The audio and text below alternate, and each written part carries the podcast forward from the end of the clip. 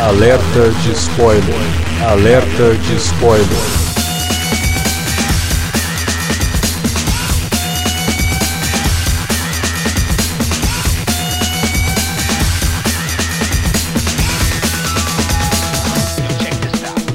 Olá, amigos! Eu sou o Alexandre e esse é o Alerta de Spoiler. No programa de hoje, a gente vai comentar a última grande estreia da DC no cinema, Adão Negro, filme com o Dwayne Johnson, também conhecido como The Rock, também conhecido como A Pedra. Tá aqui para falar do Adão Negro com a gente, Felipe Pereira. Eu ia falar que na verdade é a rocha, né? Mas o, o a rocha lembra forró.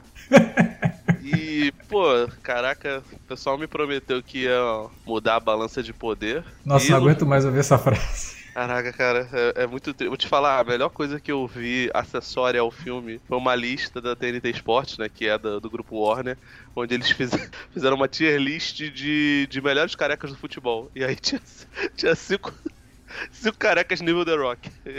Achei maravilhosa a lista, por sinal. É, mas a balança de poder na DC, né, não alterou em nada. Nossa, cara, que sono, brother. Muito. Mas então, gente, vamos falar do Adão Negro logo depois da vinhetinha, mas se vocês estão achando que a gente só vai falar mal do filme, talvez você tenha razão, mas não é só mal, não. A gente vai falar bem também. Tem coisas legais no filme. Enfim, vamos falar do Adão Negro logo depois da vinhetinha, então. A gente já volta.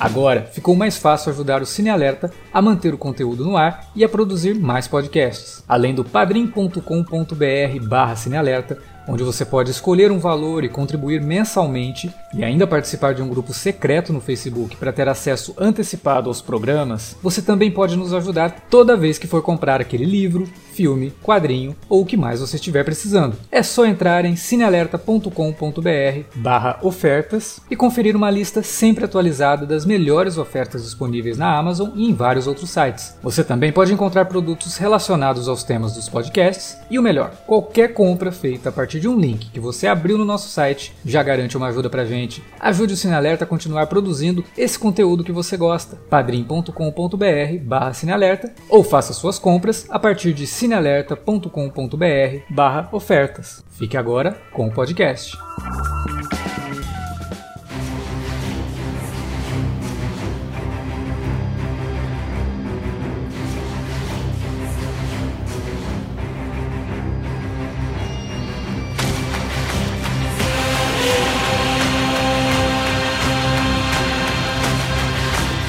Pra gente não espantar todo mundo que começou a ouvir o programa e que talvez tenha gostado do Adão Negro, vamos falar das coisas positivas, vai. Eu não nego que o filme oferece uma certa dose de diversão, sabe?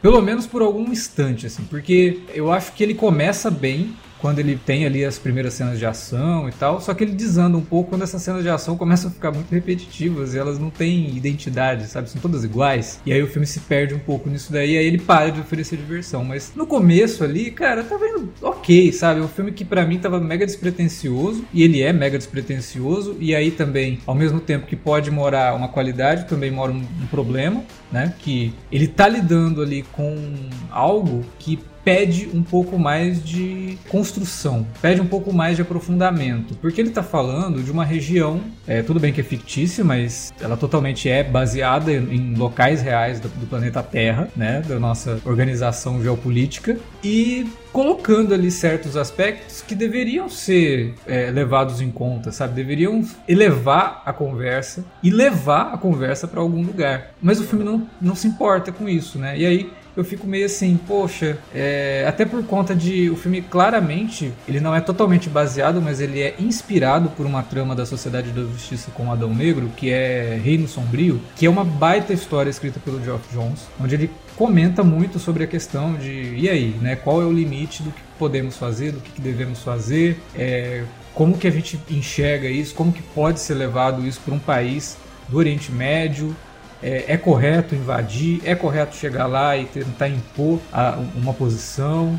Né? Por mais que o que está governando ali seja um governo ditatorial, que está abusando de crianças, abusando de pessoas idosas, abusando das mulheres. É um quadrinho que levanta todas essas questões e discute isso com dois personagens, aliás, com uma tríade de personagens que tem uma história juntos, né? Que é o Adão Negro, o Senhor Destino e o Gavião Negro, por conta de coisas que aconteceram no passado e que ao longo desse podcast a gente pode até comentar um pouquinho, que cada um tem a sua visão de como lidar com isso e aí a história vai passando por essas visões, ela dá espaço para cada um deles expor a sua visão sobre o assunto, né? E aqui o filme ele desperdiça muito a chance de fazer isso, em determinado ponto chega até num viés meio perigoso, que depois também a gente pode comentar. Mas, é, por conta desse começo dele, de tentar contar a história ali do Adão Negro, no, lá na, na, antiguidade, e aí ele é aprisionado pelo, pelos magos, e aí a gente começa o filme ali na atualidade,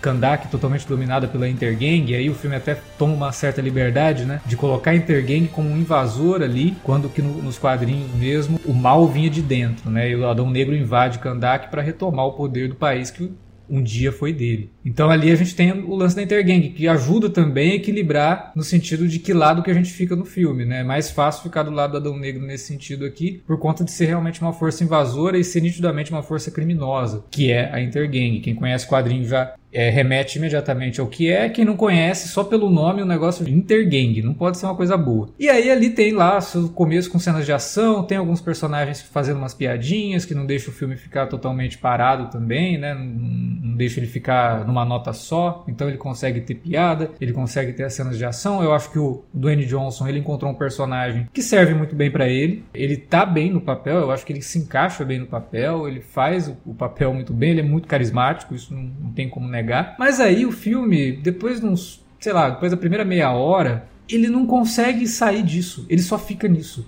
É só batalha, é só destruição, é só super-herói chegando, a Sociedade da Justiça. Nenhum personagem ali é realmente justificado de, por estar ali, sabe? Inclusive personagens que nitidamente não deveriam estar. O, o Esmaga Átomo e a Ciclone, elas são personagens novatos, né? Como que você coloca dois novatos desse no meio de uma situação envolvendo um ser mega poderoso que surge do nada? Quer dizer, então aí o filme já começa a tropeçar. É, os personagens, né, o, o Senhor Destino e o Gavião Negro, que estão ali, não tem nada desenvolvido e são dois personagens com mitologia riquíssima e que estão intimamente ligados à mitologia do Adão Negro. E aí o filme perde a oportunidade de trabalhar essa mitologia, de aprofundar um pouco mais e não ficar só preso às cenas de ação. Cara, Chega na, sei lá, terceira cena de ação, eu já tava assim, mas tá muito repetitivo, eles não saem disso, as cenas são todas iguais. É um filme que tem um problema de identidade muito grande, ele não consegue imprimir uma identidade própria, ele não consegue criar cenas de ação que você fala, nossa, essa é uma cena de ação que eu só poderia ver no filme do, do, do Adão Negro. Não, são cenas de ação completamente genéricas de filme de super-herói, que ok, podem divertir ali se você só entrou no cinema para isso mesmo, sabe? Mas eu acho que a gente não tá mais nos anos 90, a gente não tá mais no começo dos anos 2000, que qualquer diversãozinha de super-herói já bastava, porque todo o resto era muito ruim. Hoje a gente tem uma base de filmes de super-heróis que são muito bons. São bons filmes e ponto, sabe? E aí, querer entregar só mais do mesmo nesse momento, e também no momento em que a, a DC, dentro da Warner, precisa emplacar alguma coisa que realmente chame atenção, me pareceu um desperdício tre tremendo esse filme, sabe? É um filme que, para mim, ele tem o mesmo DNA de coisas como o Esquadrão Suicida do David Ayer, ele tem o mesmo DNA de Lanterna Verde, ele tem o mesmo DNA da Liga da Justiça do Joss Whedon, cara. Caraca. Sabe? Tu, tu tá bolado mesmo, hein?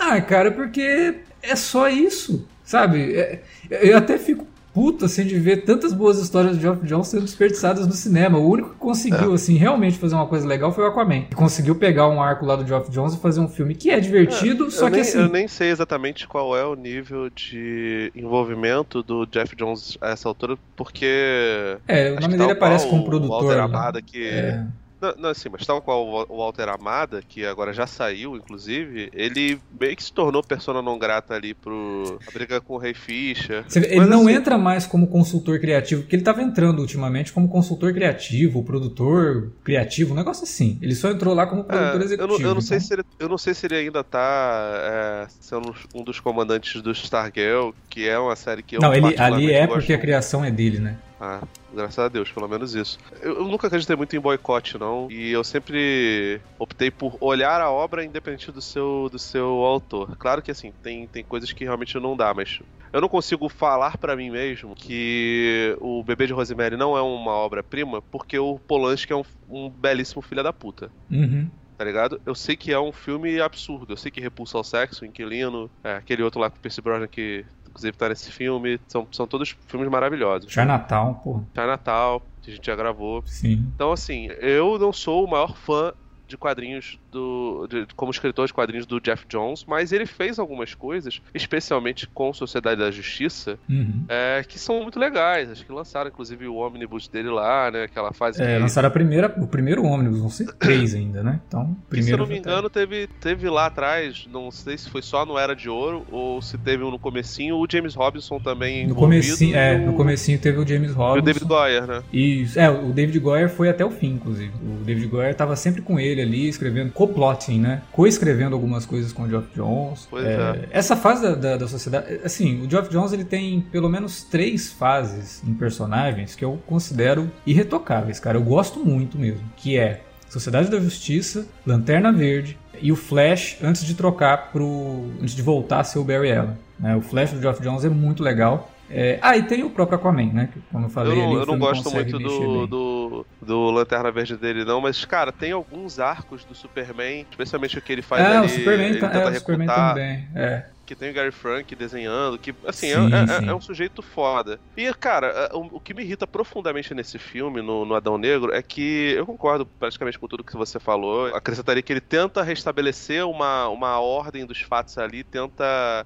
É, lidar com, com um tipo de filme mais formulaico pra DC. Tenta voltar pra uma fórmula meio Marvel. Você vê que tem muita piada. Tem um, um garoto que funciona de sidekick como tem no, no, no Shazam. E o garoto não é tão carismático quanto é, no, quanto é o Fred no Shazam. É, o que Mas, nem assim, é problema, vê- né? Por exemplo, o Exterminador do Futuro 2 faz isso brilhantemente. O nosso Eduardo Furlong perto desse menino, com todo respeito ao garotinho, eu prefiro o Eduardo Furlong. cara. Não, exatamente. É, é, O que eu quero dizer assim, ter o garoto ali pra fazer esse contraponto não é um problema. O problema é você só usar ele pra isso, né? Você vê que o Então- garoto não tem função na trama. O problema pra mim é que o filme ele, ele acaba sendo extremamente genérico. Ele pega personagens que têm uma, uma identidade meio única. Assim, o Adão Negro, por exemplo, é um personagem muito legal. E você vê que ali no fundo, na, na atuação mega carismática do The Rock, enfim, a gente não vai ver ele fazendo, sabe, brilhando intensamente É, é, a níveis dramáticos, mas você percebe que tem um peso ali, que tem uma história pregressa até fora do que se fala. E ao mesmo tempo, o roteiro, ele é terrível. Ele é extremamente expositivo e ele transforma os personagens do filme em personagens extremamente genéricos. Eu até tinha falado contigo assim que eu saí da, da, da, da cabine que a Sociedade da Justiça, quando é colocada no filme, ela poderia ser qualquer é, Esquadrão Suicida Série B, cara. Sim. Eu não lembro se. Eu lembro que teve uma época nos anos é, 90 que tinha umas revistas do Checkmate. É, exatamente. Eu não lia muito essas, essas revistas, mas a impressão que eu tinha era claramente, pô, esse aqui é o, é o Esquadrão Suicida que não pode ser o Esquadrão Suicida porque provavelmente eles estão em outra história, tá ligado? E a Sociedade da Justiça aqui, ela parece meio isso. Os Hum. personagens, eu, eu não acho que eles são que eles são ruins, eu gosto da forma como lidam com, com os Maga Atom, ele tem uma personalidade, eu achei a menina que faz esse clone extremamente carismática. Carter Hall, o Gavião Negro, Uhum. é, ele tem uma personalidade, você percebe ali que ele é o herói clássico, né? O Lawful Good. Sim. Não, os atores estão bem. Pierce Brosnan também tá ótimo O como... Percy Brosnan tá maravilhoso e tinha tempo que a gente não via ele fazendo, sabe, fazendo uma E, parada não, legal. e quem diria que a gente ia ver o Pierce Brosnan fazendo um super-herói no filme da DC, sabe? É, tipo, é muito inusitado e funcionou super bem. Ah, eu diria, porque isso aí é carne de vaca, cara. O, Não, o mas- Anthony Hopkins faz Odin, bicho. É, não, mas eu digo um super-herói mesmo, sabe?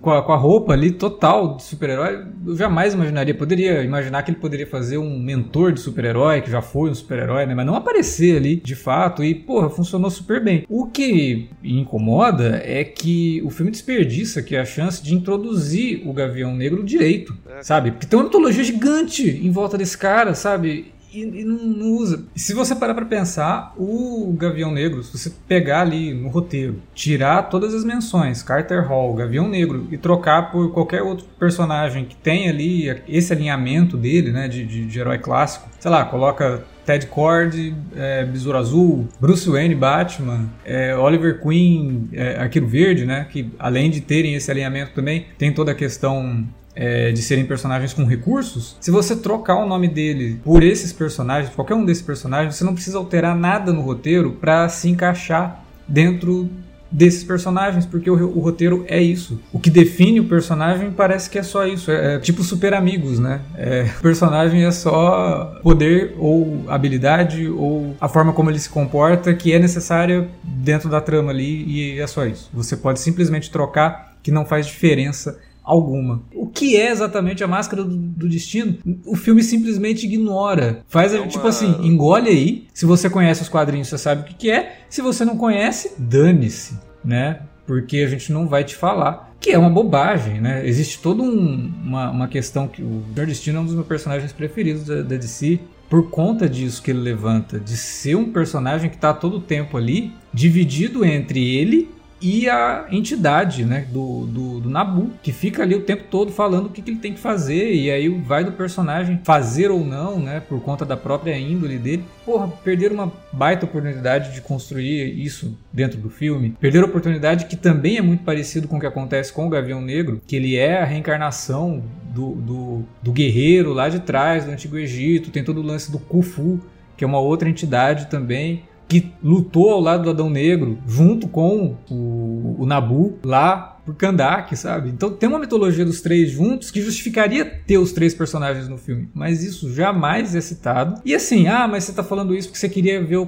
quadrinho no filme? Não, eu só queria que o filme justificasse a presença desses personagens ali, para que eles não fossem completamente genéricos, porque são é. personagens é. com uma rica mitologia por trás. Sabe? Assim, não é quando você pega, por são, exemplo, eles não são do panteão, não é assim, não é os primeiros personagens, mas cara, você pega é, Liga da Justiça, por exemplo, o desenho que é que o Bruce Timm e o Paul Dini fizeram. Lá tem a Mulher Gavião, Sim. que é a Shaera, que é personagem lá do. A esposa, né? Do, do, do Gavião Negro. Em algum momento eles separam, volta. Em várias vidas, né? Eles morrem e aí Sim. voltam, reencarnam e tal. Não, e, e, é um personagem cuja mitologia é extremamente confusa, porque tem duas Nossa. versões. Eu imagino Sim. até que eles abriram mão da, da possibilidade de fazer uma coisa tanagariana mesmo. Ah, é, mas eles citam o metal enésimo no começo do filme, não explicam o que é o metal enésimo. Um filme assim que, ah, beleza, um fã de quadrinho achei... vai entender todas as referências. Quem não é fã, que se dane, né? Eu Pô, achei não... confuso porque assim, é, até pela cena pós-crédito, eu imagino que eles não estão considerando o Snyder Cut, né? Não, e não, o Snyder, Snyder Cut ele esquece. O Snyder Cut ele não, não faz parte do, desse, desse momento aí. Já, já foi falado isso. O Liga da Justiça que vale dentro desse é universo do... compartilhado é o Foi pelo Josueldo. É, é. Então, assim, é, mas ainda assim, acho que lá tinha alguma. Eu não lembro, sendo bem sincero, o filme tem 4 horas, eu não lembro tudo, não, cara. Mas eu lembro que em algum momento falaram que ia ter participação naquela batalha grandona lá que tem os Zeus, Leônidas do, do 300, é, que ia ter uns Taragarianos. Então, assim, é, é, é, confuso, porque eu não acho que, que, sejam personagens ruins, eu acho que, o, especialmente o Carter Hall, ele, é, o maluco lá manda muito bem. Eu, eu gosto muito do, da química que ele tem com, com o Percy Brosnan, mas realmente você fica com uma sensação de que poderia ser mais, poderia ter uma, uma melhor exploração, né, desses, desses personagens e simplesmente não, não vai, cara. É, da própria Sociedade da Justiça, que fica realmente parecendo como se fosse uma série A1 ou A2 do Esquadrão Suicida, porque é. eles funcionam como pós-mandados da, da, da, Amanda Waller, Amanda cara. Waller. Eu achei isso assim, porra, tem um grupo aqui que é a Sociedade da Justiça, que é uma coisa que faz parte da história da DC, sabe? E eles não se preocupam em explorar isso, não se preocupam em sequer falar de onde vieram os outros personagens, né? Que isso daqui é um grupo que existe há muito tempo, que é formado ali por personagens que tem até questão é. do legado, né? Fica então, ali mais ou menos. Claramente, claramente não é essa história que vai ser feita para para a Sociedade da Justiça. Não, mas até tem o lá... lance do Esmaga Átomo, né? Que é um personagem de legado, ele até é citado ali, que ele é o ah, mas É, mas é só isso, né? É eu não só, sei se assim, só. eu não sei se o Carter Hall, de repente, ele tem uma idade avançada e a gente não sabe, porque o, o, Pô, não... Kent, a gente percebe que ele tem 100 anos, ele fala, inclusive. É, ele fala isso no filme. Mas o Carter Hall, ele não cita sequer a questão. Assim, você não sabe por que diabos ele é aquele super ser, né? Porque ele não fala ele, nem que ele é ele alienígena. Tá, se ele tá. Se ele tá você percebe que ele tem uma amizade longa ali com o doutor, com, com o seu sim, destino, sim. mas você não sabe quanto tempo eles estão juntos. Então, tipo assim, fica uma coisa meio, meio solta. É eu vou te falar. Jogado, é muito eu jogado. acho até que o caso deles é pior do que o Esquadrão Suicida. Porque me pareceu que eles eram tipo aquela equipe de, de, de coadjuvantes que ajudaram o Pacificador na série do Pacificador, cara. o que, é. pô, meu irmão, é uma redução de, de, de personagem que não faz sentido nenhum, tá ligado? assim, você pega o Esquadrão Suicida, você tem uns personagens lá que, porra, beleza. Não tem que ficar contando o background desses personagens, né? Porque. É porque estão lá pra morrer. Estão lá pra morrer e não importa tanto assim pra trama. Agora, quando você tem esse trio, que é o Adão Negro, que é o Destino, que é o Gavião, você poderia construir o filme em volta disso e ter impacto, ter pelo menos uma tentativa de ter algo ali sendo discutido, dos três discutindo, cada uma das visões é, e o lance. Cara, não precisava não... nem ter falado, ah, eles lutaram juntos no, em outra vida. Não precisava nem, nem mas disso. Não, mas não só isso, cara. Se você pensa assim, você entende a Amanda Waller, que é uma pessoa que lida com bandidos o tempo todo, ela chamar os bandidos para eles fazerem que ele, o, o, que ela, o que ela determina, porque são pessoas que estão condenadas. Uhum. A partir do momento que você tem personagens heróis se submetendo a ela, ou. É muito complicado a, isso, cara. A hierarquia de fato mudou e ninguém explicou, e, sabe, tá jogado isso pra cacete, ou simplesmente eles, a ah, gente, a partir de agora é essa parada aqui e lidem, lidem com isso mesmo que não faça sentido nenhum. Porque, cara, o, o sujeito, personagem herói clássico, e um mentor como é o, o Gavião e o Seu Destino, Destino não faz sentido nenhum eles, eles, eles estarem serem, ali. Não, não faz. Ainda mais Todo... o Senhor Destino, que realmente é um personagem que tá ciente é. de muita coisa, sabe? Ele jamais Todo sujeitaria mundo. uma Amanda Waller da vida. Muito pelo contrário. A Amanda Waller aparece para ele ali e ele falaria: Minha filha, desculpa, mas essa luta aí, não do jeito que é. você quer, isso eu não vou me envolver, né?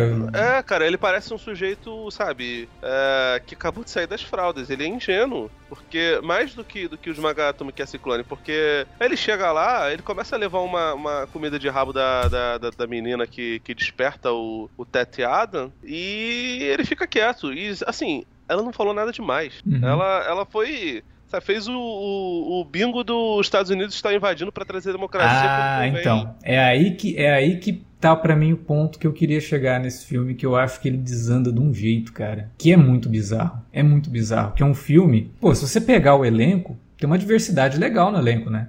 Uhum. Pois é. E aí a gente, partindo agora pro lance dos spoilers, né? A gente tem um filme ali que tem um elenco com diversidade, tanto para questão de gênero quanto para questão de etnia. E aí a gente tem um branco, um personagem branco no filme, que é o Pierce Brosnan. E é o branco que se sacrifica para os outros personagens negros, do Oriente Médio, né, árabes, se salvarem. Aí eu falei, putz, cara, se foi isso não foi intencional, mas é muito zoado é muito zoado, porque o filme que quer quebrar o paradigma do que normalmente a gente tem, ele se rende completamente ao clichê do Salvador Branco, né? Inclusive dá até um, um novo viés aí pro clichê do Salvador Branco com o sacrifício do Sr. Destino. E tem um ponto no filme que por conta da fala da personagem da Sarah Serri, a gente acaba torcendo e fala para ela e, e, concorda com ela de que os Estados Unidos deviam ter invadido o lugar quando a Intergang entrou lá. Então, pô, peraí. É um filme que tá ali falando de diversidade, mas que tá a todo momento fazendo o espectador concordar com o fato de que o governo americano mandou heróis para dentro de um país é, do Oriente Médio por conta de um, de um sujeito superpoderoso que apareceu por lá. Cara, é muito trôpego. Eu quero acreditar que em nenhum momento, porque até no próprio quadrinho, no começo do quadrinho, o Adão Negro começa a falar sobre Kandak, né? Passado dele em Kandak e tal. E aí ele pega e comenta algo assim: Kandak nunca chamou atenção dos outros países porque Kandak não tinha nenhum recurso natural que interessasse os outros países. A gente não tinha petróleo, a gente não tinha nada. Então os caras sempre fizeram o que quiseram fazer dentro do, do território e nunca ninguém se importou com Kandak. Isso era um ponto de partida maravilhoso, cara. Esse era o ponto de partida do negócio. E os caras não conseguem estabelecer isso. Muito pelo contrário, transformam ah. Kandak em, em, Wakanda. Porque colocam lá um minério que só encontrado lá. A hora que começou o filme, eu, falei, acho, eu acho que, que no final das contas os caras nem queriam colocar essa trama de, de Kandak ser uma coisa importante, tá ligado? Eles botaram porque era uma parada que tava no gibi da, do, do, do, Jeff Jones e fizeram assim numa, na maior das, das mais vontades. Que... É, parece que começaram a escrever o roteiro, aí viram que um ponto assim, cara, a gente não tem pra onde ir aqui. O que a gente faz? Ah, coloca um monstro de CGI pra eles enfrentarem no fim. Nossa, cara, muito ruim. E é o Jafar, né, cara? Do coitado no maluco. A gente cai de, de novo, novo, né? A gente cai de novo no mesmo problema do, do Mulher Maravilha. Que, porra, o primeiro filme tava indo super bem, aí do nada ela tem que enfrentar um monstro Nossa. gigante de CGI. O mesmo problema do Batman vs Superman, que tudo bem, o filme não tava indo bem, mas termina com eles enfrentando um monstro CGI naquela batalha que é mega genérica e que o Adão Negro repete. Esquadrão Suicida tava lá e de repente monstro CGI sem, sem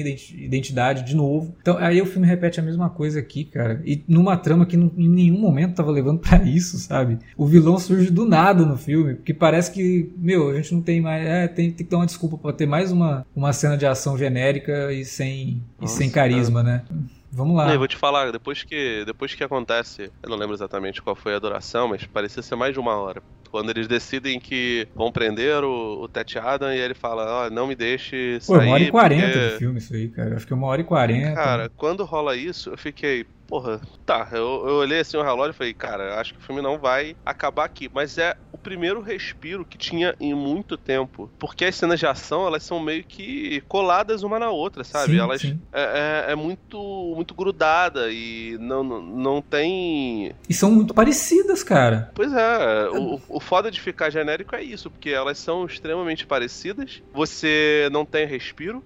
Então, você, se você vê uma cena boa, você não consegue, sabe, valorizar a cena se ela e perceber a grandiosidade dela. Se é que você vê alguma grandiosidade, sabe? Porque eu não, ao contrário de você, acho que o Davi também não curte muito o Jaume Colette Serra. Eu gosto dele, acho que ele é um bom diretor, especialmente de filme de, de horror. Eu revi, escrevi recentemente sobre o A Órfã, que é o, o primeirão dele lá. Eu gosto muito da, da Casa de Cera. A Casa de Cera eu acho legal, a Casa de Cera, Casa de Cera eu acho legal. É divertidíssimo. Mas assim, eu não vi o Jungle Cruise. É, aparentemente então, o The Rock resolveu. Cruise, é, é, o Jungle Cruise, eu, assim, não é um grande filme, mas eu acho que, quando eu assisti, inclusive, eu até pensei, ah, legal, acho que é uma boa escolha para fazer o filme do Adão Negro, sabe? Porque o Jungle Cruise tem uns bons momentos. Ele é um filme divertido, uma boa sessão da tarde. Uhum. Faz até umas referências a Fitzcarraldo, caramba. Não é grande coisa, sabe? Não é, nossa, que baita filme. Mas é divertido. Uhum. Agora, o Adão Negro, cara, ele só começa divertido. Porque depois que você percebe que ele não vai sair daquilo, ele vai é. ser só aquele tom, sabe? O filme todo, aí não, não dá muito para defender, sabe? E, de, e assim, o que mais me incomoda é realmente a, o desperdício de mitologia, porque eles poderiam introduzir uma mitologia aqui tão interessante quanto as mitologias que a gente vê sendo introduzidas nos filmes da Marvel, porque os filmes da Marvel são muito bem divididos, né? Você tem uhum. os filmes que envolvem o espaço, né? Os filmes cósmicos, você tem os filmes que envolvem magia, você tem os filmes que envolvem o lance mais pé no chão, e cada, uma de, cada um desses universos tem a sua mitologia sendo construída ali coisas que vão sendo ditas nos filmes, coisas que vão sendo mostradas e que depois você vai juntando as peças e formando coisas. Eles tinham a chance de fazer isso aqui, de introduzir um lance místico dentro do, do, do universo de si, que pudesse, sabe, já começar a jogar para o futuro, já começar a tentar falar, ó, pô, esse personagem tá aqui no mesmo universo que tá o Shazam. A gente tá falando do Shazam, a gente mostrou o mago Shazam aqui. Tem coisas que, que se conectam. Né? O Senhor Destino, de novo, o Senhor Destino é um personagem. O lance da máscara não fica explicado, né? É jogado ali. Poderia ser, de fato, qualquer personagem, mas o problema é que não é qualquer personagem. São personagens que têm uma base, são personagens que têm história para ser contada. E o filme em momento nenhum demonstra qualquer interesse. Que esse é o grande problema. Porque se ainda tivesse, sabe, um pingo de não, a gente quer contar essa história. Mas você termina o filme e você percebe que não tem. Não é dado nenhuma não, pista de que esses personagens sequer vão voltar. A intenção deles era claramente fazer um filme de ação e. Porque se ainda fizessem. os beiços. Porque se ainda utilizassem lá a estrutura da Marvel de falar, ó, a gente não contou aqui porque a gente vamos jogar uma coisinha aqui para te mostrar que a gente ainda vai trazer esse personagem de volta, a gente ainda vai explorar esses personagens. Então calma, eu estou começando explorando só o Adão Negro. Ah, legal. A Marvel tá fazendo isso há 12 anos, né? 14. Mas o filme nem isso faz, porque ele simplesmente, OK, estamos aqui só para luta e fora assim que tem umas questões, né? O Gavião o Gavião tem asa, voa escambau, né? Mas no final, ele decide subir a escadaria lá do templo correndo para ir salvar o, o Kent, ou para pelo menos saber o que aconteceu com o Kent Nelson, né, com o, o seu destino. Ele não poderia voar e entrar lá. Não, não. Ele sai correndo. Aí ele chega correndo no lugar, e aí quando ele chega lá, ele vê tudo que tá acontecendo e tudo que, que vai acontecer, aí ele abre as asas. Ah, que útil essas asas. Para chegar no lugar ele não podia voando, né? Eu tinha que ir correndo. Que legal. Pior que eu tava com a minha esposa, tipo, a hora que ele começa a correr, eu olhei para ela, olhou para mim, tipo, oi? Como assim?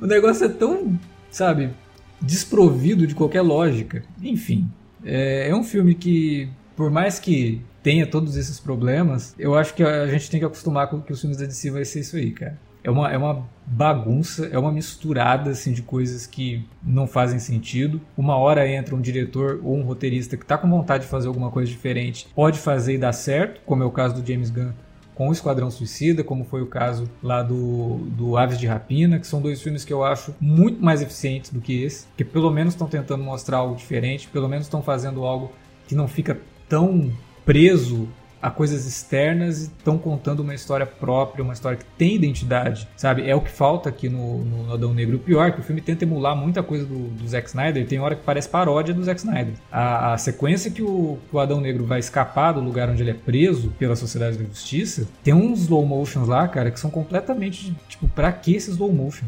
O destino se projeta para ele, fala que ele tem que escapar, que ele vai escapar, que ele... aí começa a ter um slow motion, assim. aí entra uma galera para enfrentar ele e aí começa um festival de slow motion no melhor estilo Zack Snyder.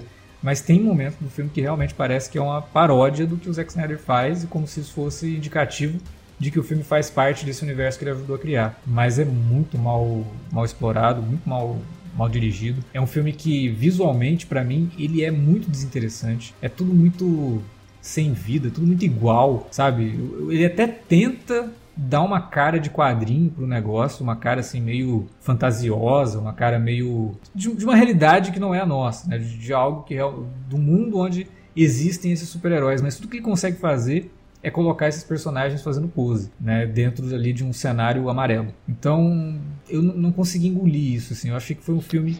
Pô, o, o Adão Negro é um personagem mega antigo, né, cara? 1945 ele foi uhum. criado. Né, é um personagem que tem aí realmente um tempo muito grande. Ele, infelizmente, ficou muito apagado por conta de todo o esforço que ele se fez para deixar o Shazam de lado, né, deixar o Capitão Marvel de lado por um tempo. Depois, agora retornou porque tem filme e, e, e, até por conta do Geoff Jones também, né? Que lá nos 952 criou uma, uma história de origem nova ali pro Shazam, que é bem legal. Mas é um personagem que ficou muito tempo realmente como segunda base ali. Merecia um, um, pouquinho mais de respeito. E o próprio Dwayne Johnson, que é um cara que estava muito envolvido com esse projeto, está envolvido com o Adão Negro já há muito tempo, né? Anos já que se fala dele fazer esse filme. Se esforçou para fazer o filme acontecer e se esforçou até para realmente, né, essa, essa conversa toda de mudar e o equilíbrio de poder dentro da DC, é quase como ele falando, agora quem manda aqui vai ser eu?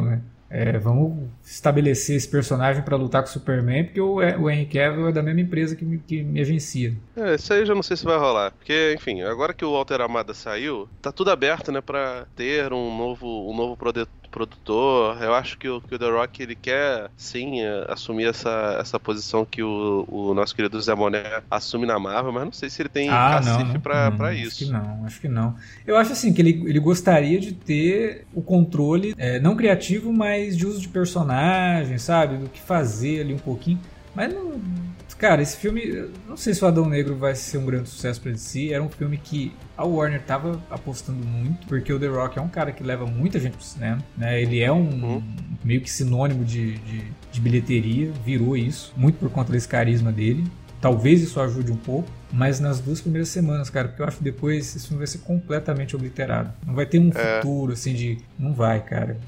Não eu vai. tava vendo que, que boa parte das projeções estavam dando que o filme teria mais ou menos o mesmo número do, do Shazam nas primeiras semanas. Uhum talvez um pouco mais, um pouco menos, o que é, assim, era outro momento, né? Era uma época pré-pandemia, mas ainda assim, né? O Danny Johnson é um cara que normalmente facilita o caminho para ter uma bilheteria alta, né? Sim. O Hobbs e Shaw não foi bem, mas os Velozes Furiosos que ele tinha participação lá com James Wan tinham ido muito bem, né? É, DC Filmes é uma empresa muito confusa, eles não sabem exatamente o que, que eles querem fazer. É, quando, quando a gente acha que tem alguma luz, algum norte, simplesmente é, bate um vento, leva o castelo de cartas inteiro. É, é, é, é, é bem complicado, cara. Assim, é, você eu, vê, eu, o, o Matt Reeves começou um universo do Batman que é isolado. É dele, vai fazer o filme do Batman e tal. E a gente tava com medo de agora, nesse período desse maluco que assumiu a Warner lá, que é o cara da Discovery, simplesmente virar e falar: não, esquece, não quero mais, não vai, vai rolar. Não, tá garantido, ele vai continuar e tal, porque ali ele conseguiu criar algo com identidade, sabe? É. Tem. É, pelo menos não, não mexa no, no, no Coringa do, do, do, Todd Phillips e no Batman do, do Matt Reeves, que eles. É, e no Esquadrão Suicida do, do, James sozinho. Gunn, sabe? O Gunn verso, né? Porque o, o James Gunn tá mexendo os pauzinhos também para tentar controlar um pouquinho as coisas. Ele já tá com um projeto secreto aí dentro da DC, né? Tá levando em frente. A segunda temporada do Pacificador já tá garantida, então ele é um cara que também poderia fazer esse, esse papel de controle criativo, né?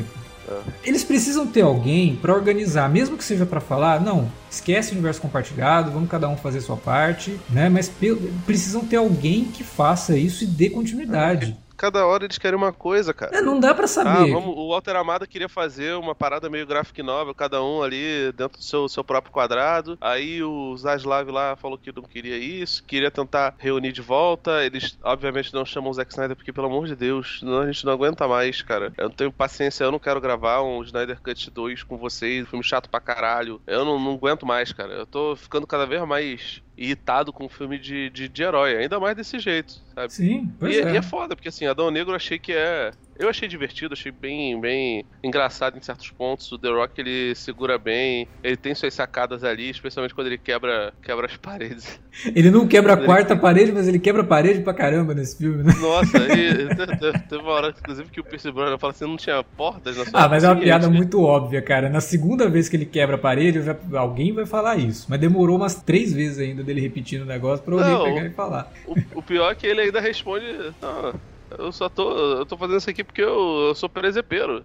que é isso, tipo assim, no final das contas é um filme presepeiro, cara. É um filme que, que é. tem seus pontos ali, tem coisas legais, mas, sabe, é. não, não, ele não atinge minimamente ali o, o, o, potencial. E vou te falar, eu achei o Shazam mais equilibrado, cara. Porque eu parece. Shazam é melhor, cara. Shazam é melhor, inclusive no design de criaturas, né? Porque depois no final, na hora que tem aquele exército de mortos-vivos, meu Deus, cara, que coisa tosca. Aí eu lembrei do Shazam, que no final tinha aqueles monstros, né? Que, que eram os, os monstros dos é. pecados. Ah, porra, era legal pra caramba aquilo, né?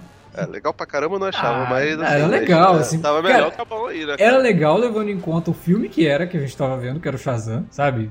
Dentro do universo que a gente já não tava mais dando tanta bola, assim, que era o universo de si, que tava desandando completamente. O Shazam ainda deu uma, uma, uma revigorada, o Aquaman deu uma revigorada. Que são filmes simples, são filmes diretos, que não, não, não tentam fazer nada além disso, mas que tem uma boa história, tem personagens ali que tem um bom desenvolvimento tem uma identidade própria. O Aquaman, cara, ele tem, é, dentro ali do mundo subaquático, uma das coisas mais legais que a gente viu nos últimos anos em termos de universo próprio de quadrinhos. É muito bonito aquilo. Aí nesse filme, tem um momento lá que eles estão. que eles vão pra prisão, levar o Adão Negro pra prisão. Aí eles entram lá, submerso e tal. Pierce Brosnan, olha, né, assim, o negócio nossa, que lindo. Aí você vai ver, é tipo uma prisão mega genérica. É só um bloco de concreto com água. O que, que é lindo nisso, cara? Não tem nada de lindo nisso. O negócio é mó sem vida. Você vê, o cara quando escreveu o roteiro ele imaginava que a direção de arte do filme seria tão sem criatividade, né? Ele deve ter colocado essa fala na boca do, do personagem imaginando que alguém veria que oh, o cara falou que é lindo. Então, gente, se esforça aí, tá? Mas não se esforçaram. É um negócio extremamente genérico. Poderia estar em qualquer filme. E aliás, deve até estar. Deve ter um monte de filme com prisão subaquática igual a essa. Que é exatamente o oposto do que acontece no Aquaman, pô. Tem ali. A hora que vai mostrar Atlântida pela primeira vez, o troço é maravilhoso. Aquilo o cara tem que olhar e falar, porra, que lindo isso, né?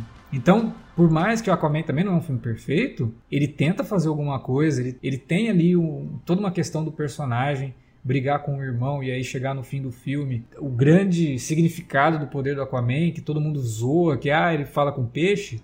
Não, ele tem o poder de ouvir, ele tem o poder de conversar, que é algo que todo líder deveria ter, e vocês ficam zoando que ele tem essa, essa habilidade. Então, essa é a grande habilidade do Aquaman. Ele termina o filme falando pro irmão: a gente vai conversar, a gente precisa conversar. Que é uma coisa que eles não faziam entre si. Então, pô, é um filme que tem impacto, tem peso. O momento desse filme que eu achei até ah, legal, bacana, mas que o filme, o arco do personagem não é construído para aquele momento, é quando Adão Negro senta no trono e o cara pergunta para ele: "E aí, como é que se sente?", né? Ele: "Errado". Aí ele pega e destrói o trono.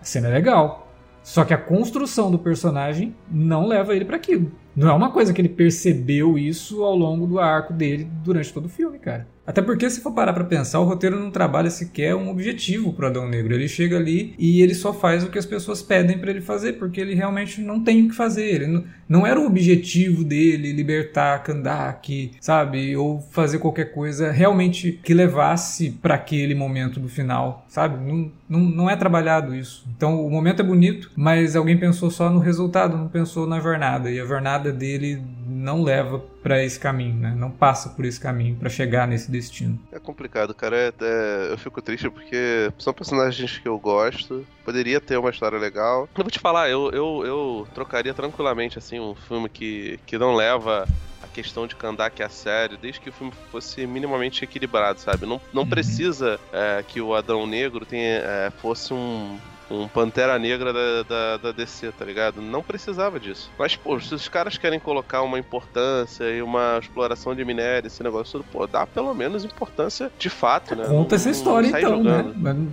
Vamos começar a contar. É. Não, não, ó, mas vai ter um monte de cena de ação e a gente esqueceu completamente o que a gente queria falar. Sim, e, e, outra coisa, se for, se for ter de fato um Adão Negro versus Shazam, ou um Adão Negro versus Shazam versus Superman, esse negócio todo. Eu espero de fato que eles contratem um, um roteirista que seja minimamente é, competente, sabe? Porque não dá para poder ficar fazendo coisas assim, Nossa, não. Nossa, cara, mas se fizerem um filme desse, Shazam versus Adão Negro versus Superman, ou Adão Negro versus Superman. A chance de ser uma merda é gigante. A chance de ser exatamente isso que a gente viu é enorme. Só destruição, só quebra-pau entre os dois, sabe? E ah, sem cara. história nenhuma. Que pelo menos, pelo menos, e aí vou aqui morder minha língua e morrer com meu próprio veneno, né? Pelo menos o Zack Snyder isso ele não faz no Batman vs Superman até a, o terço final do filme. Pelo menos ele tenta construir o impacto que pode ter uma luta dos dois. O filme não é inteiro Batman vs Superman brigando. Você tem toda uma construção disso, o Bruce Wayne sendo né, levado a acreditar que o Superman é uma ameaça, o Superman sendo levado a acreditar que o Batman é uma ameaça, e a, a tensão entre os dois vai crescendo até culminar na batalha. Pelo menos isso o Zack Snyder faz, né, no, no Batman vs Superman. Faz aos trancos e barrancos? Faz, mas é um filme que tava ali tentando contar essa história. Ah, eu vou te falar, cara, eu confesso ah. pra você, fiquei até com saudade do, do Man of Steel, cara, porque... Ah, o Man of Steel pra mim é um, é, um, é um, dos melhores filmes da... Pelo menos ele é bonito, né, cara? Ele é bonito, ele, porra, o começo dele é bacana. Tem Todo nave, aquele lance piroca. ali... Tem nave... As naves em Krypton são legais, né? Toda a parte de Krypton é impecável. Né? A gente Sim. até na época que a gente gravou, a gente falou, assim, pô, eu assistiria poderia, um tá, filme poderia, todo. Tá, ok, ele poderia não ter colocado as naves de fuga em formato fálico, fálico, mas fora isso, realmente a direção de arte ali é muito boa. Sim, não, e toda a trama sendo contada também, do, da tomada de Krypton pelo, pelo Zod, é legal aquilo, sabe? Tem mais desenvolvimento ali do Jorel, do Zod, do que estava acontecendo em Krypton, do que a gente tem no começo do Adão Negro que tenta desenvolver mais ou menos a mesma coisa, né? Um passado pro personagem, a origem no meio do conflito e tudo aquilo. Não tem isso aqui, é, é muito fraco. E o pior, né? Que o filme investe numa virada de, de roteiro que o primeiro trailer já, já, já, já entregava, né? Que é o lance do, do, filho, não sei o que. Cara, eu não entendi porque que o filme demorou tanto pra revelar aquilo, sendo que o trailer já, já tinha aquilo. É, eu não vi o trailer não, mas vou te falar que na hora que eu vi, eu fiquei, cara, ele não é o garoto. E aí quando é, teve escondem o rosto do pai ah, dele, sabe? Tipo, tá na cara o que, que é que aconteceu ali. Pra que guardar isso pro Não, e eu vou te falar, um, um, efeito assim pra tentar emagrecer ele, pior do que o efeito do Chris Evans no primeiro Capitão América, hein? Ah, cara, mas é que é o The Rock, né? Emagreceu o The Rock, né? Ah, velho, mas porra. Mas é isso, cara. É um filme que vai te divertir, provavelmente. Te divertiu, né? Você tá ouvindo o de Spoiler, você já deve ter visto o filme. Mas que daqui uma semana você vai esquecer dele completamente. Até porque provavelmente daqui... já já tá chegando o Pantera Negra. E tudo leva a crer que o Pantera Negra vai ser um filme memorável, né? Toda a construção que tá tendo em cima eu, eu espero que o Ryan Coogler... Nossa, cara, Ryan Coogler, sabe? Eu, eu Tô botando minha fé no Ryan Coogler de que a gente vai ter um bom filme da Marvel esse ano. Eu tô botando fé nenhuma, não. Eu só, só quero que, que saia bom. É, vamos, eu quero um bom lá. filme, cara. Porque, como eu falei, a gente já não tá mais é, lá no começo dos anos 2000, finalzinho dos anos 90, que qualquer coisinha a gente já, nossa, que filme legal, que filme bacana, vai ser inesquecível. A gente tem muito filme bom para usar como base, a gente tem muito filme, inclusive da própria DC, sabe? E aí, quando aparece um troço tão genérico, já passamos dessa fase, já, já foi. Entrega algo decente aí com, com esses personagens, né? Enfim, tomara que a gente consiga voltar aqui logo logo para falar do Pantera Negra com um pouquinho mais de ânimo. Se Deus quiser.